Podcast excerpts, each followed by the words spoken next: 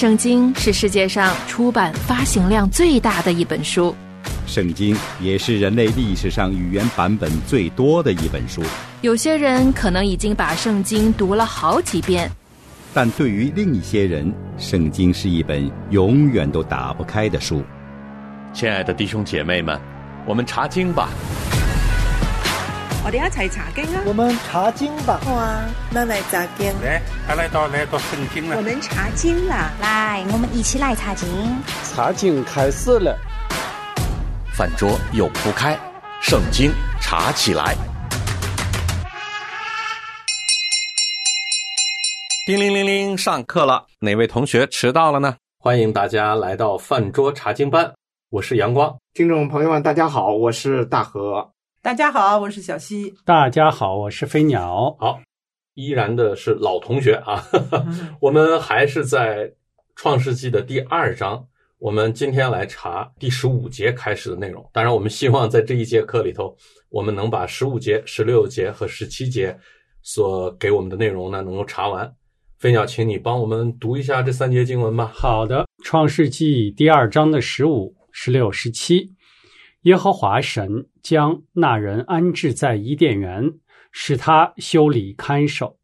耶和华神吩咐他说：“园中各样树上的果子，你可以随意吃，只是分别善恶树上的果子你不可吃，因为你吃的日子必定死。”嗯，感谢主。我觉得咱们在上一课里讨论那两棵树的时候，牵出来了一个概念吧。我们谈出来一个概念，但是我们并没有充分的展开。在那两棵树里头呢，可能我们还是有一些没有谈得非常透彻的地方哈。呃，我们今天不必过多的涉及那儿，就只有一个问题，就是在上节课中我们涉及到，而且我们在教会里听得最多的，尤其是这个礼拜，我在我们教会的主日学课堂又听到了这个话题，就是神为什么要设置那两棵树在那里呢？嗯，对，这里面呢就牵出来了一个概念，是自由意志。其实那两棵树就是自由意志。就那两棵树的问题，我觉得我们有必要在这儿呢，啊，再做一次学习和讨论。到底神为什么要把生命树和呃分别善恶的树放在伊甸园呢？我听到的关于这两棵树的问题是这样的，我不知道你们还听到过没有啊？第一就是神为什么要把这棵树放到那儿呢？让他们够得着呢？神不放那棵树，他们就不吃，不吃也不犯罪，这不是最好了吗？嗯。第二个就是。呃，人如果先吃了生命树的果子，然后再去吃分别善恶树的果子，那岂不是什么样子？给神出了一个难题嘛？嗯，对吧？人到底死不死呢？嗯啊，那么人如果吃了分别善恶树的果子，再吃生命树的果子，又会怎样呢？无非就这样几个问题。嗯，呃，人用自己的智慧呵呵 來考验神在伊甸园中的这样的一个设置，我不知道三位有什么想法。就我的本意啊，我的内心我是多么渴望亚当和夏娃一下子就把那个生命树的果子就给吃了。嗯，因为首先神说嘛，园中的果子你可以任意吃，唯独分别善恶树那果子不能吃。那就是说，除了这善恶树的果子以外，其他的树上的果子你都是可以吃的。所以真的从心里就想，哎呀，当时这个始祖要是能一下子把生命树的果子给吃了，世界该是多么一个美好的画面呢？啊、呃，人都是纯洁的，而且是永远不死的，那么真是跟上帝在伊甸园中欢乐一直到永远。但是事实呢，又跟我自己内心的想法是完全不一样的。始祖呢，受到撒旦的引诱，偏偏就把这个不该吃的果子吃了，所以就引发了后边的所有所有的各种各样的问题。嗯，整本圣经呢，就为了这些问题记录了上帝所做的一切。嗯，呃，刚才阳光提到，为什么上帝要在这设两个特别的果樹？而且呢，为什么分别善恶树的果树一定要放在这地方，没有人看管？我也经过一段时间的灵修，也思考这个问题。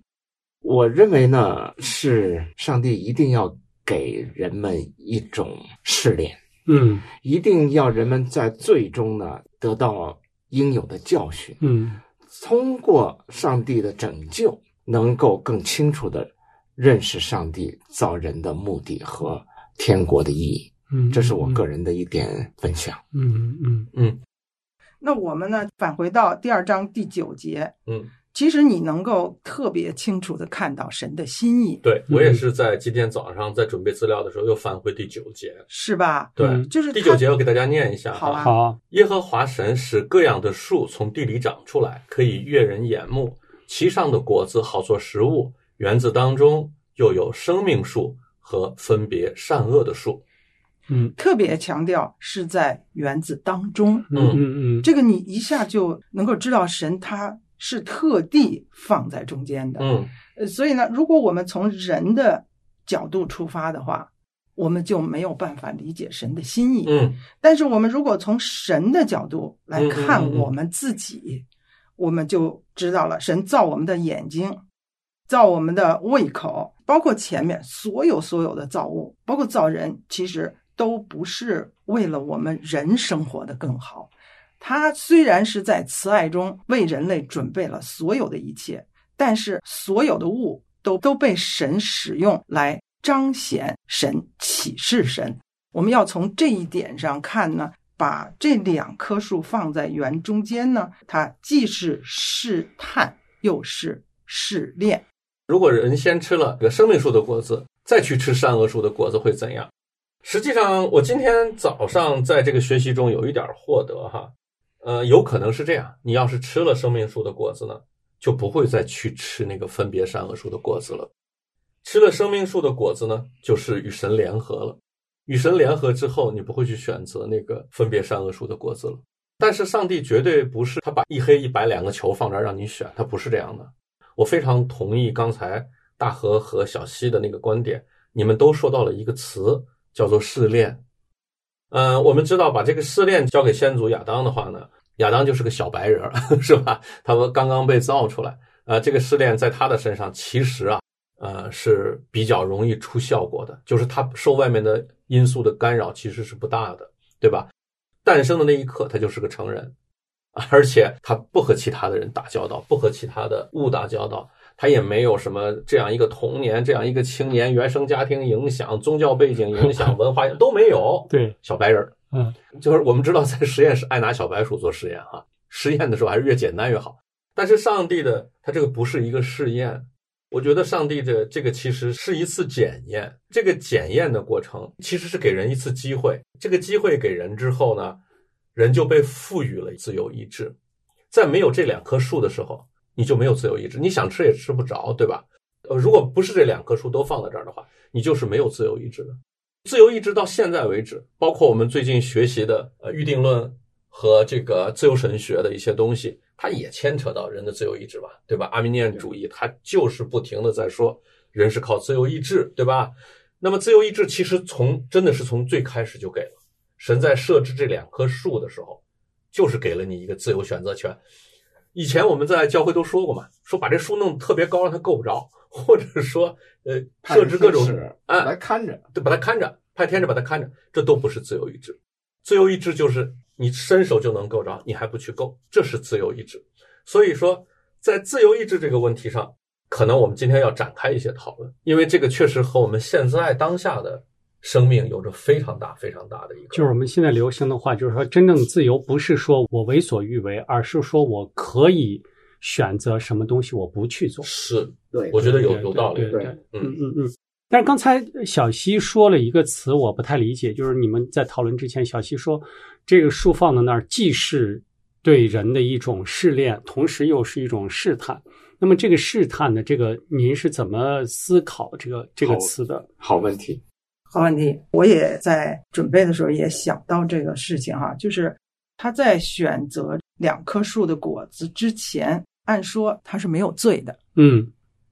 对吧？嗯。所以呢，其实以前在读到这个很粗略的过去呢，就想人的私欲会选择悦人眼目，嗯。但是今天我们面对的是这个人刚刚造出来，嗯。没有撒旦诱惑他的时候，嗯。他还没有私欲来诱惑他的问题，嗯神就把这个放在园子当中了。嗯就是让他来选择。那到今天我们要研读的这句经文呢，就是说神给了他第一条诫命，嗯不可吃。我们上节课说了，说神说的第一句话可能是在叫亚当的名字，亚当，嗯。因为在圣经原文里就说他名叫亚当，嗯。这相信是神告诉他的。嗯。但是真正的说神开口说话，嗯。前面没人的时候不算啊，嗯。神说要什么要有什么，嗯嗯就是真的进了伊甸园，神给人开口说话，嗯，就是刚才小西说的，就是一条诫命。对，就是对人说话，对，嗯就是第十七节必定死。那神把这条诫命放在那儿的时候，事实上就已经对这个人就构成了一个试炼和试探，同时摆在这儿。对，如果他呃顺服神的诫命，这就是一个试炼，嗯，他能够胜过，嗯能够靠着神胜过。如果他随从自己的眼目和他自己的喜好，他选择了吃，这就是一个试探。嗯，对，就这个是我要反对。就我知道你反对的点在哪儿，因为我们平常按我们这个的基督徒语言的话，嗯试探来自魔鬼，对，是吧？这就是一个文字的定义的问题，因为我们知道试探的目的是让你跌落。雅各书的一章十三节说：“人被试探，不可说我是被神试探，对因为神不能被恶试探，他也不试探人。”嗯，就是明确的说，是神是绝对不试探人的。尤其是您说这个地方，它是这棵树放到那儿，变成了人的试炼，同时也变成了人的试探的时候，相当于神在放这棵树的这个动作，心怀就是他叵测对对他就是神的动机。这个时候明显等于说和圣经的原文不符了，就是神不试探人。这个呢，我们我们把你俩的不同的这个理解呢，当成一个问题放在这里。嗯对，我们说了，我们在呃神造完人之后，在经过了伊甸园这个之后，我们会有一个总结。我们看能不能有一些其他的啊、呃我们的弟兄姐妹给我们一些这方面的一些解释。我建议你俩先从试探和试炼这个上面先回来，嗯回到我刚才给你们提到的问题上，就是自由意志上。嗯刚才小西他也说了一个词叫罪，嗯，对？吧？我们在上节课的时候，我们也讨论过，到底什么是罪呢？人刚一造出来就开始和罪有关系了嗯啊。罪呢，有一种解释呢，呃，就是不与神同在，滥用自由意志的这样一个解释，对吧？嗯，所以说，当神把自由意志赐给人的时候呢，人就有了犯罪的可能性。我们先回到一个问题上来说，如果神不把自由意志给你，神不给我们自由意志的意思就是嗯神不把那棵分别善恶树的果子放在那里的话，是不是对人更好？就刚才大河说，哎，没有罪，什么都挺好的这样的一个生活。这个里面我就认为，如果要是人没有自由意志的话，人就不是像神的形象。我们在前面我们讨论过这个问题，对吧？这样的话呢，在伊甸园里的这个人呢，嗯，上帝造的这个人就像囚徒一样，对对对不对对，是一个自由的一个。呃，实际上自由意志这个东西很好解释啊，就比如说，比如说一个蚂蚁很勤劳，嗯这只是人赋予的一个美好的人的视角。嗯，其实对蚂蚁来说，它不存在勤劳不勤劳，对狼的凶残也不存在。对说一个树懒它非常懒，嗯也不存在。对，一个熊它伤了人，嗯它没有犯罪，因为它没有自由意志对，它只是被本能驱动。你没有自由意志的时候，你只能被本能驱动啊。对对，我相信没有一个人会认为我们的光景比动物还不如。就说上帝啊，你不要把分别善恶树的果子放在那儿吧，让我像一个动物一样生活。对，为什么我们会在自由意志上花费很多的时间？宁可一两堂课，我们都觉得是值得的。嗯我们不是说我们能够把这个问题讨论清楚，而是这个问题是值得我们思考的，联系到我们当今属灵的生命，它是非常值得的。按照我们查经班的这个进度啊，就目前这个进度，我估计我们四个人都不可能在有生之年把圣经查完。那为什么我们要在这样一个进度查呢？其实我们就不会排除我们随时会和我们的生命做一些比对。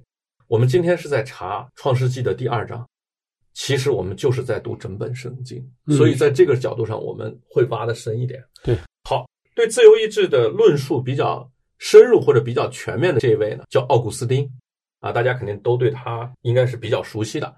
如果你们还在听我的其他的一个节目，就是饭桌派的那个节目，在讨论预定论的那个问题的时候，我们就对这些人呢都是做了一些介绍的。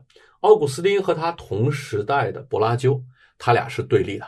柏拉修就主张人的自由意志是产生最大作用的，而奥古斯丁有一本著作，就是《论自由意志》，他也是对自由意志做了很大的一个一个阐述的。人如果想要正当的生活，没有自由意志是不可能的。嗯啊，什么叫正当的生活呢？就是有良善和慈爱。嗯也就是说，如果人没有自由意志的话，谈不上良善和慈爱。嗯，就像刚才我们说的，那个辛勤的蚂蚁，心情是一个美好的品质，但是如果它没有自由意志的话，它只是本能而已，嗯就不成为一个美好。嗯嗯，当然，有了自由意志以后，也有了什么？我们刚才说，也有了出现罪的这种可能性，是吧？正因为有了出现罪的可能性，人才可能有了善，因为你摒弃了罪，就是选择了善。换句话说，神的那两棵树啊，可能很奇妙，它这两棵树啊，可能不会单一存在。或者就是说，他的这种选择就是一个犯罪的一个过程嘛，就是违背神的诫命的一个过程嘛，哎，你说的好，这个其实就遇到下一个问题了。嗯。我们都知道始祖是吃那个果子，后来嗯。出大问题了。嗯。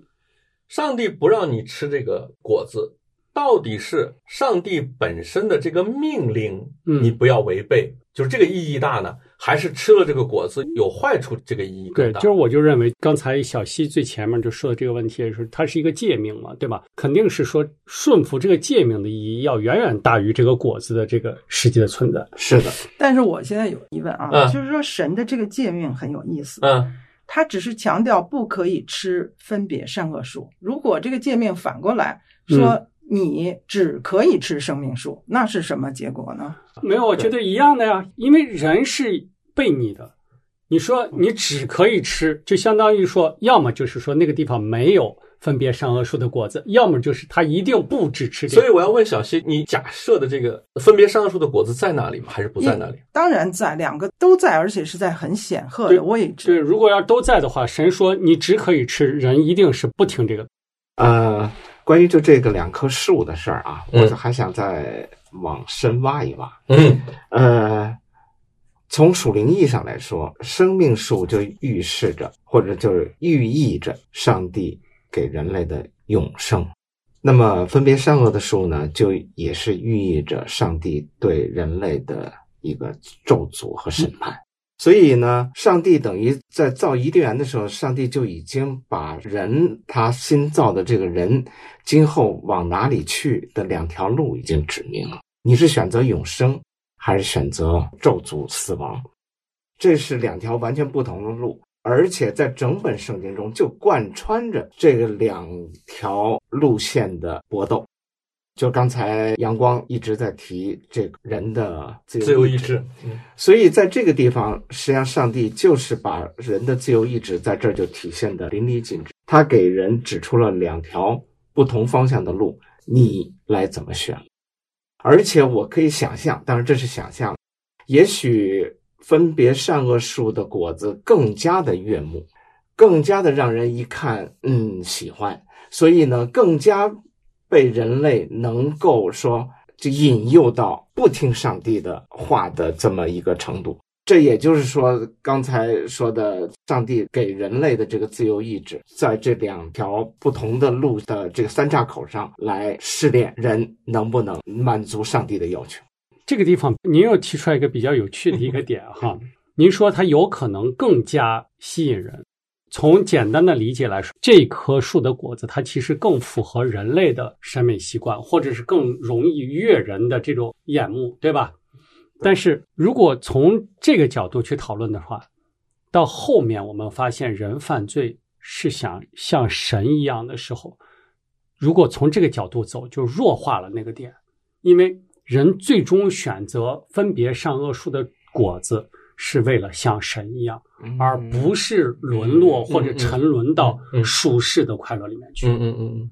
我们到挑果子吃的时候啊，呃就会看得比较清楚。其实啊，提前剧透一点点，嗯你们刚才说的都有，既有属肉体的需要，也有在追求和神同样的呃这两个追求都是像替代神的那样的一个需要。嗯嗯嗯其实我倒觉得啊，在这里我宁愿看到一点哈，更加体现了人和神的密切关系。物质创造最后来到创造人的时候，它其实是交代了人和神之间的一个密切关系，按说这个密切关系应该是完全按照神说的话去做的，但是这里边呢，就是出现了一个神有意识的要给人自己选择，偏偏那个人呢就选择了跟他不一样的那条路，嗯。嗯，就是不听他的。我们刚才在讨论神为什么给人自由意志的时候呢，只说了第一点，说人有了自由意志才能过出一个有美善的生活来。嗯，就是说，就是你没有自由意志的话，你就是任何都谈不上美善。嗯这只是关于自由意志的第一条哈。那么再有呢，就是经得起诱惑的，或者经得起试探的自由意志呢，才是上帝希望我们所具有的自由意志。上帝既要把一个他想要让你具有的自由意志给你，他就得有一棵分别善恶树的果子在那儿，这样你在这个分别善恶树的果子的试探之下，你才有可能具备神所希望你具有的自由意志。其实这里吧，即使雅各书一章十三节讲了，就是神他不试探人，他也不能被恶试探的这个话。嗯但是这个前面有一句是说，人被试探不可说，嗯就是你不能说是被神试探，嗯，但是试探本身是存在的。对。那我们今天就不说。没有，当然没有，没有，没有。可以你们两位啊，其实把这个问题已经基本上明朗化了。对，什么明朗化了呢？就是前后顺序我们没有表明的时候，所以刚才小溪在前面说，呃，这棵树成了试探。我认为这棵树就像刚才阳光所说，人是要经得起这个呃诱惑以及试探。我们会发现这样的说法是对的。嗯为什么呢？因为后面发生的事情是试探来自于魔鬼。但是我的问题就来了，你这个试探从哪儿来的？那时候还没有魔鬼，这个时候人也没有吃果子，哎哎，别别，那时候怎么就没有魔鬼呢？不是？他是说在这个时候魔魔鬼还没有出场，呢对，没有出啊场，对吧？这个我觉得是个概念的问题。你就说这棵树是用作试探的，但是试探的时候还没有到。而且吧，而且啊，而且雅各书说的这句话，其实就是始祖犯的那个罪的其中一个方面。但是试探的确是当时来自于魔鬼，也就是说，魔鬼利用了这棵树而完成了对人的一个试探。呃，因为我们其实呢，在一件事上，就同样一件事，我得病了，就这样一件事，我既可以把它看成一个神对我试炼，也可以把它看成一个魔鬼对我的试探。试探就是这只是我们对它的一个定义而已。就是我认为还不是啥意思呢？这一个事情放到那儿了以后，它会被魔鬼利用，所以我更愿意把这个呃生命树和分别上的树，把它认定成一种界限。嗯，你你更哲学的去看这个命题啊，很简单。嗯魔鬼试探亚当和夏娃的过程，嗯，是不是神借着魔鬼试炼亚当和夏娃的过程？完全可以啊。完全可以。我们回来，我们说一个很有意思的事儿。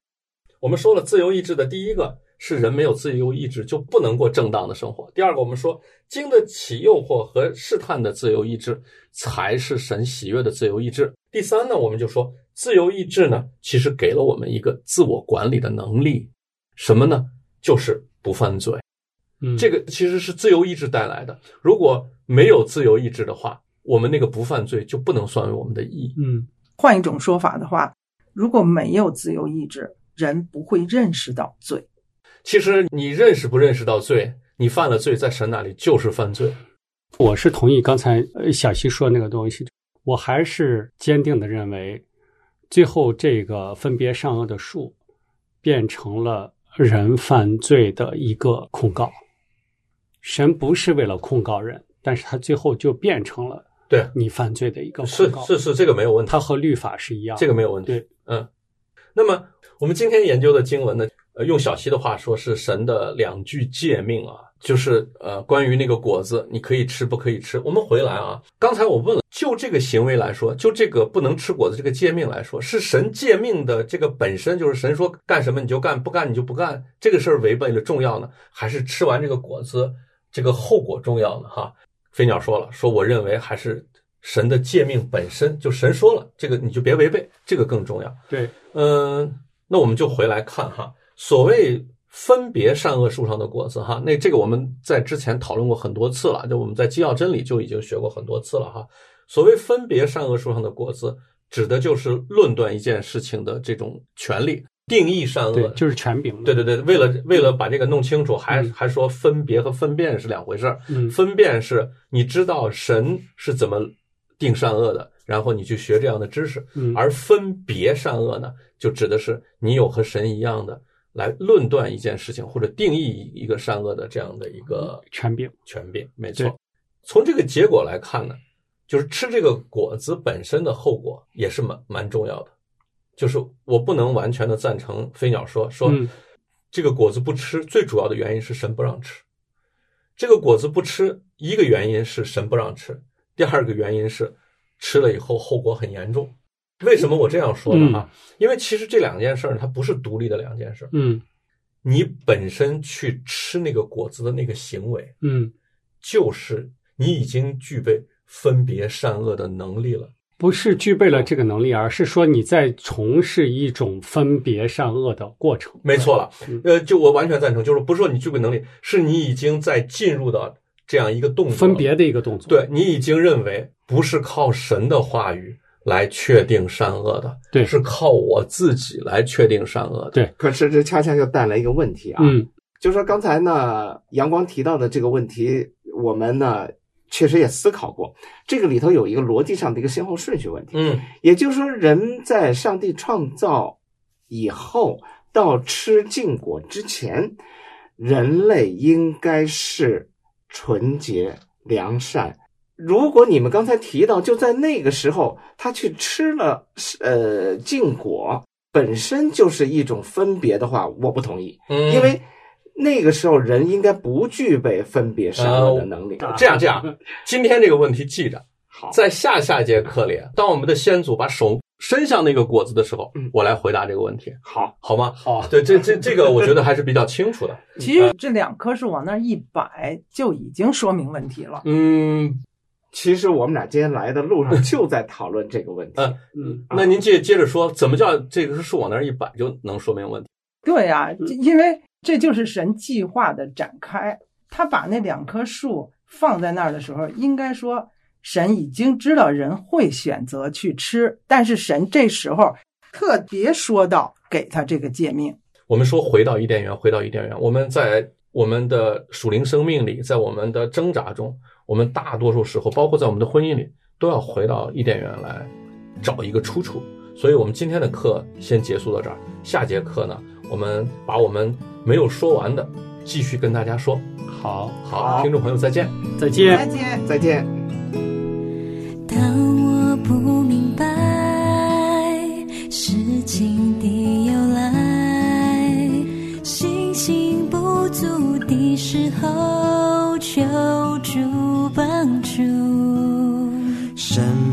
在于你，万事皆属你。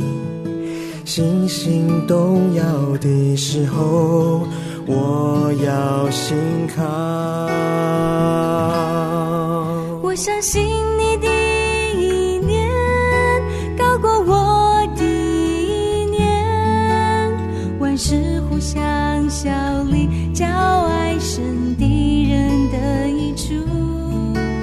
相信你的道路高过我的道路，我甘愿谦卑顺。